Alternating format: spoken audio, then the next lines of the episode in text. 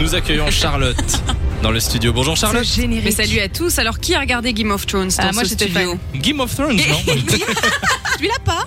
Euh, moi, Ah, j'adorais. On peut plus faire d'erreur ici, c'est incroyable. Non, moi j'ai j'ai pas regardé Game of Thrones, j'ai regardé un épisode, c'est euh, saison 8, épisode 1, parce qu'on l'a diffusé Ah bah avec oui. Fun Radio. euh, on a fait un- une Le mec action a rien spéciale. compris, c'est pas de quoi ça tout ça. Alors, honnêtement, je vous jure, je n'ai jamais regardé Game of Thrones, ça m'intéresse pas du tout. D'accord. Et là, je suis en train de me mettre tout le monde à dos, je suis désolé. désolé. Non, t'es c'est pas grave, on t'en veut pas. Bon, en tout cas, euh, je crois que je dois plus présenter la série parce que même si on l'a pas vue, on sait plus ou moins euh, de quoi ça parle. Mhm. Euh, la série qui s'appelle le, le Trône de fer hein, en français, même Tout si euh, parce qu'à chaque fois vous vous demandez tiens mais c'est quoi le titre en français Ouais. Celui-là, par contre, tout le monde s'en fout en français, mais je vous le, je vous le donne quand même. Quand même. Alors, euh, si j'en parle aujourd'hui, eh bien, c'est parce qu'on en parle dans toute la presse et on Ouais. se demande un peu, bah, tiens, mais en fait, c'est terminé depuis mai 2019. Qu'est-ce que tu racontes, Charlotte En Eh fait, il ouais. n'y a rien à raconter. Eh bien, si, il y a la sortie d'un livre qui est prévu demain et qui fait beaucoup de bruit. Alors, on voit passer des articles dans tous les sens et je pouvais pas manquer ça. C'est un journaliste britannique qui s'appelle James Eberb, je sais pas comment on dit son nom, euh, qui a euh, décidé de raconter les secrets de la série, les coulisses, les anecdotes, les scènes coupées, Ah, tout ça, énorme, tout un ça. making of écrit quoi. Exactement. un- comment il sait, euh, lui, il, il était, euh, il travaillait sur la série? Il, a, il a demandé à son petit doigt. Non. il a fait des, Ah, des ça va, j'arrête, interviews. non, mais tu t'es plongé dès le début.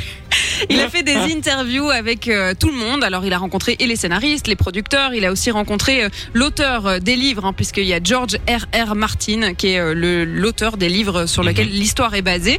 Et le livre s'appelle Fire Cannot Kill a Dragon. Et donc, il raconte plein de choses. Alors, j'ai dû choisir parmi les anecdotes qui sont déjà sorties dans la presse. On va commencer par le début. En fait, on apprend que les créateurs de la série ont menti à HBO, qui est la chaîne américaine qui produisait la série. En fait, ils ont parié sur le fait que personne chez HBO aurait fini les 4000 pages de l'histoire. Si, si. non, je te jure. Ils, ils se sont dit, mais jamais, jamais ils vont lire les livres. Ah ouais Et donc, on va un peu bah, me leur mentir, on va leur dire gentiment, en fait, que c'est une euh, série qui est basée sur des personnages, c'est très mesuré, euh, très simple, très simple, cadré. Ah si, si, je t'assure.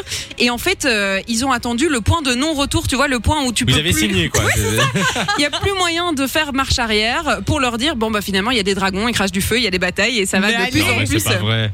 Je t'assure que c'est Ah, vrai. drôle. Si, si. Mais finalement, Ça, ils ont bien fait. Hein. Ah oui, ils ont Bah bien oui. fait parce que ça, ça- à mon avis, ça serait jamais sorti sur HBO s'ils n'avaient pas euh, un petit peu Mhm. embelli euh, la chose. Alors je sais pas si j'ai encore le temps pour une deuxième euh, anecdote. Oui, vas-y, vas-y. Euh, le journaliste revient sur un événement un peu dingue qu'a vécu euh, Amelia Clark qui euh, joue euh. Daenerys. Non, la honte.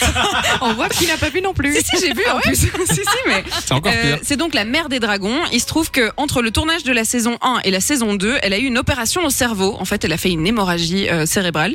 C'est plutôt grave. Elle s'est réveillée en sachant pas trop comment elle s'appelait. Enfin, c'est euh, Oui. voilà, c'est plutôt euh, ouais. sérieux. Et elle a quand même tenu à tourner la saison 2 quelques semaines après cette euh, cette opération. En fait, euh, elle a dit à presque personne de peur qu'on prenne une autre actrice pour la remplacer. Ah et ouais, donc, quand même. Donc la meuf est arrivée sur le tournage, elle Oui. savait pas où elle était en fait. mais non, non, quand même, elle a retenu ses textes, etc. Il a, fallu, il a fallu adapter certaines choses. Par exemple, ils étaient au milieu du désert et il y avait une voiture climatisée juste pour elle. Elle s'est d'ailleurs excusée dans le livre en disant Je suis désolée, c'est pas très écolo, mais euh, sinon je risquais de refaire euh, Ah ouais. un, un truc au Ah, cerveau. c'est dingue ce truc. Et donc, euh, il y avait certaines personnes qui le savaient, notamment la production, parce que c'était trop dangereux pour elle. Il se trouve qu'elle aurait elle aurait pu juste mourir sur le tournage, donc ça aurait été vraiment dangereux. Euh, le scénariste, par exemple, dit dans le dans la, le livre qu'il n'était pas du tout au courant. Voilà. D'accord. Et comment on fait si on va avoir le tout, enfin le reste des anecdotes? Eh ben, on lit le livre qui sort demain. Ça s'appelle Fire Cannot Kill a Dragon. Et euh, voilà. Et pour ceux qui veulent revivre Game of Thrones, il y a un spin-off qui est euh, prévu pour 2022. J'en reparlerai en 2022. Ah, bah, oui, génial. on a- le temps. Merci Charlotte pour euh, l'actu très très intéressante.